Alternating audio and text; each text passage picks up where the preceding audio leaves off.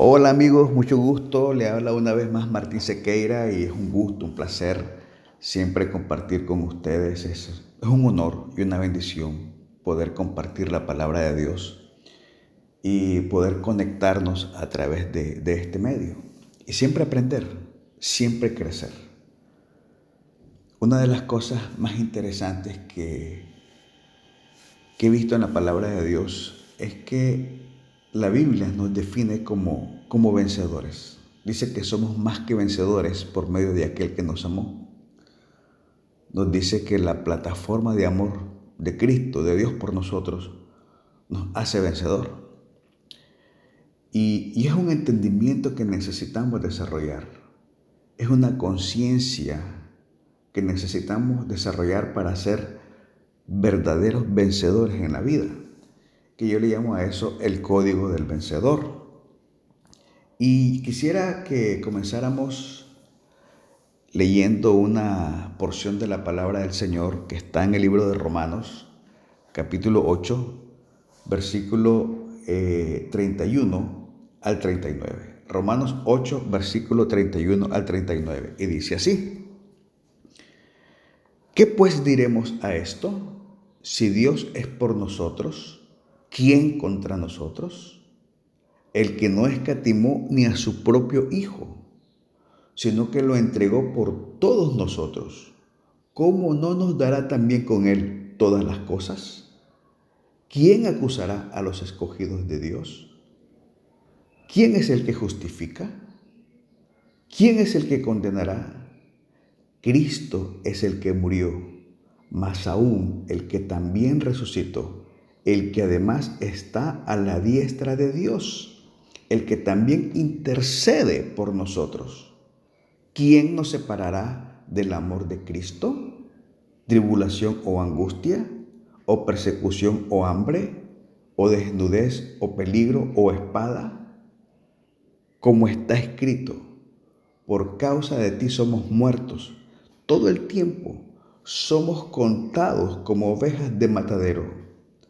Antes, en todas estas cosas, somos más que vencedores por medio de aquel que nos amó, por lo cual estoy seguro que ni la muerte, ni la vida, ni ángeles, ni principados, ni potestades, ni lo presente, ni lo porvenir, ni lo alto, ni lo profundo, ni ninguna otra cosa creada nos podrá separar del amor de Dios que es en Cristo Jesús, Señor nuestro. Qué poderoso. La Biblia nos llama a tener una vida más que vencedor. Es una declaración que por causa del amor de Cristo somos vencedores en medio de cualquier dificultad, en medio de cualquier tribulación, en medio de cualquier angustia, persecución, hambre, carencia, peligro de espada estamos garantizados que tenemos la victoria porque somos más que vencedores por medio de Jesús. Entonces lo primero que tenemos que enfrentar hoy y entender hoy es que no importa la circunstancia, en Cristo somos más que vencedores.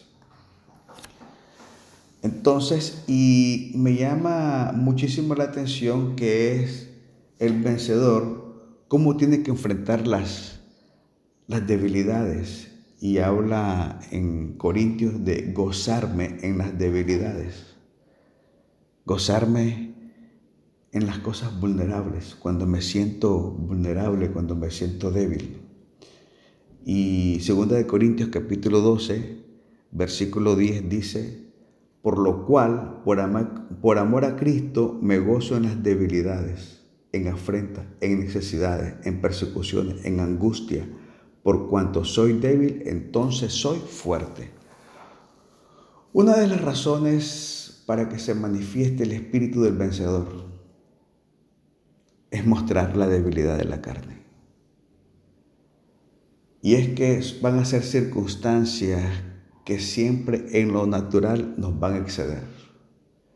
Siempre en lo natural nos van a sobrepasar. Siempre en lo natural nos van abrumar. Y obviamente va a ser un desafío para la carne, va a ser un desafío para la lógica. Pero en ese momento de debilidad carnal, en ese momento de persecución natural, en ese momento donde ya a nivel de nuestras fuerzas corporales sentimos que ya no aguantamos más, es cuando se manifiesta en nuestra debilidad la potencia y el poder de Dios por medio de su amor. Entonces esto me dice que no siempre me voy a sentir bien. Hay momentos que me voy a sentir débil. Hay momentos que vamos a sentir dolor. Hay momentos que vamos a sentir que ya no podemos más. Pero hay una verdad poderosa dentro de nosotros. Y es que somos fuertes en, la potencia de su espíritu. Y que el espíritu es más fuerte que cualquier circunstancia que nos rodea. Entonces hay una realidad que hay un poder más fuerte dentro de nosotros que lo que está fuera de nosotros. Mire lo que dice Primera de Juan, capítulo 4, versículo 4. Hijitos, vosotros sois de Dios y los habéis vencido, porque mayor es el que está en vosotros que el que está en el mundo. Entonces, aquí hay algo bien interesante. Primero es establecer en nuestra mente en nuestro interior, en nuestra conciencia, que el gobierno de nuestra vida no lo establece lo que sucede, lo que estamos experimentando. El gobierno de nuestra vida no lo establece lo que siento, sino la presencia del Espíritu de Dios en mí. Que mi realidad no es lo que está a mi alrededor. Mi realidad se llama Cristo. Y que entonces yo puedo decir, ¿qué me separa del amor de Cristo? No hay nada. Persecución no, angustia no, carencia no. Entonces mi realidad, el primer paso que necesito entender es que mi realidad es Cristo. Segundo paso, el poder de la verdad. Entender la verdad. Juan 8, 31, 32 dice, la verdad os hará libres.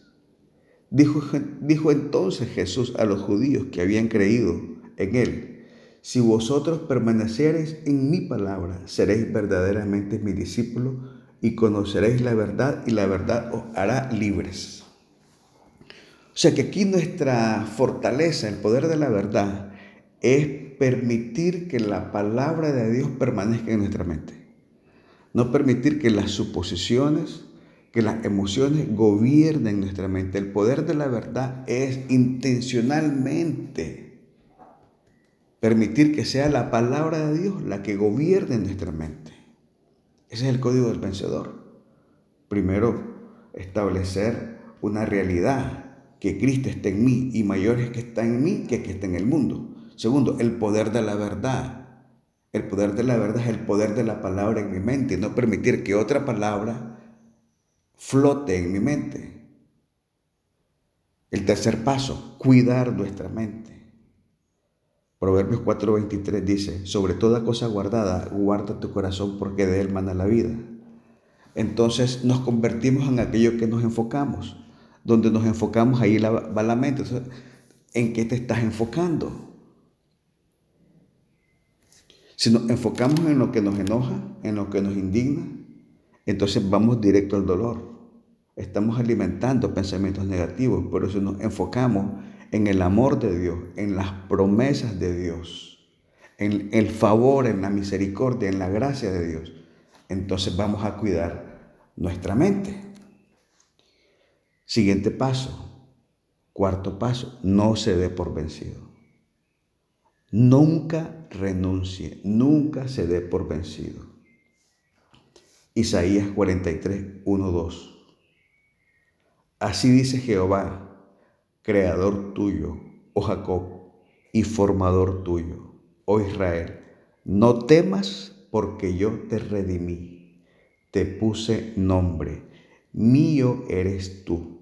Cuando pases por las aguas, yo estaré contigo y si por los ríos no te anegarán. Cuando pases por el fuego no te quemarás, ni la llama arderá en ti. no estamos solos. Usted no está solo. No caiga en actos desesperados. Recuerde, cuando esté pasando por las llamas, Dios está con usted. Cuando pase por las aguas tempestuosas, Dios está con usted. Y los ríos tempestuosos no te van a ahogar ni te van a negar. No tienen poder para matarte. Dios está contigo. Él sabe que nos hemos equivocado. Él sabe que cometemos errores, pero no somos un error. Dios no ha renunciado a nosotros. Dios no ha renunciado a su plan. Los planes de Dios para su vida siguen vigentes, así que no se dé por vencido. Quinto paso. Dios tiene un plan perfecto para usted. Dios tiene un plan perfecto.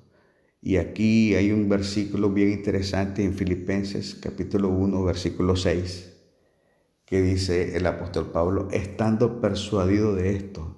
O sea, lo que está diciendo estando persuadido es que él se tuvo que autoconvencer. O sea, no es fácil, no es fácil llegar a este entendimiento de la verdad, no es fácil entender nuestra realidad, no es fácil seguir adelante, pero dice, hay que ser intencional y dice, estando persuadido, o sea, tuvo que argumentar convencer, estando persuadido de esto, que el que comenzó en vosotros la buena obra, la perfeccionará hasta el día de Jesucristo. Usted necesita convencerse de que usted es un plan perfecto de Dios. No es porque usted y yo seamos perfectos, es porque el Cristo en usted es perfecto. Y lo que Dios dijo que iba a hacer con usted y con su casa, lo va a hacer. Así que ya sabe, necesita seguir adelante. Dios tiene un plan perfecto, no se dé por vencido. Paso 6. No recuerde sus debilidades. No recuerde sus errores. Efesios 2.10. Porque somos hechura suya, creados en Cristo Jesús para buenas obras, las cuales Dios preparó de antemano para que anduviésemos en ellas.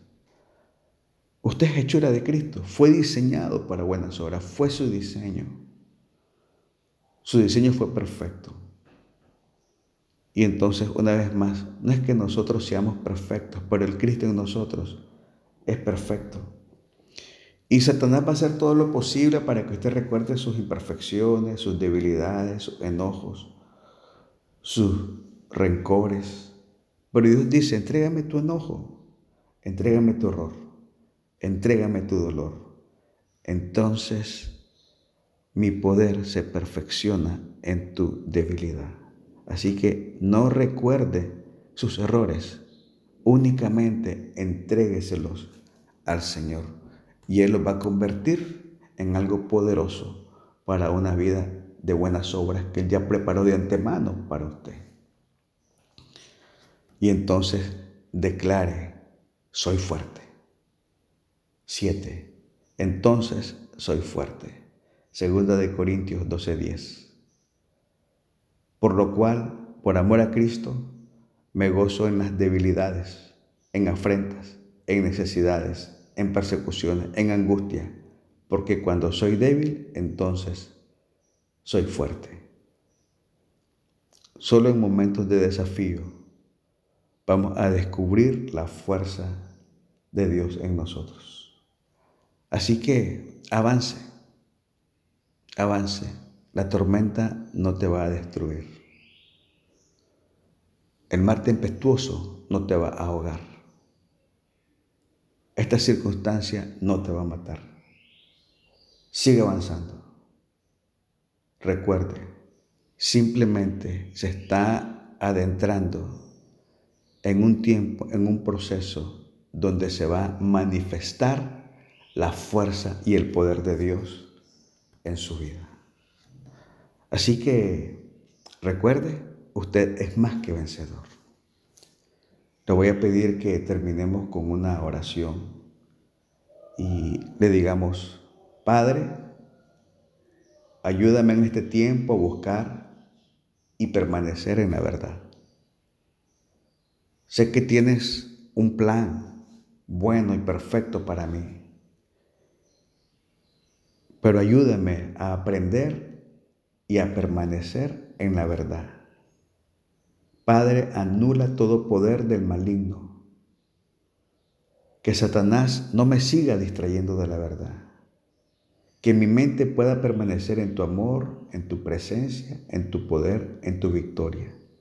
Y que en Jesús yo pueda tener la vida de soy más que vencedor. Padre Celestial, hoy el Espíritu del vencedor que está en Jesucristo se establece en nuestra vida en lo más profundo de nuestro ser, en lo más profundo de nuestra alma. Y podemos decir, Padre, tu poder se perfecciona en mi debilidad. Tu poder se perfecciona en esta enfermedad, en esta tribulación que es temporal, que no es permanente. Es un tiempo para que tu poder y tu gloria se manifieste y pueda declarar, soy más que vencedor por medio del amor de mi Cristo. Gracias, gracias Padre. Bendito seas. En el nombre de Jesús. Amén. Bueno amigos, espero que esta reflexión haya sido de, mucha bendición. Ah, Dios le bendiga. Nos vemos pronto. Hasta luego.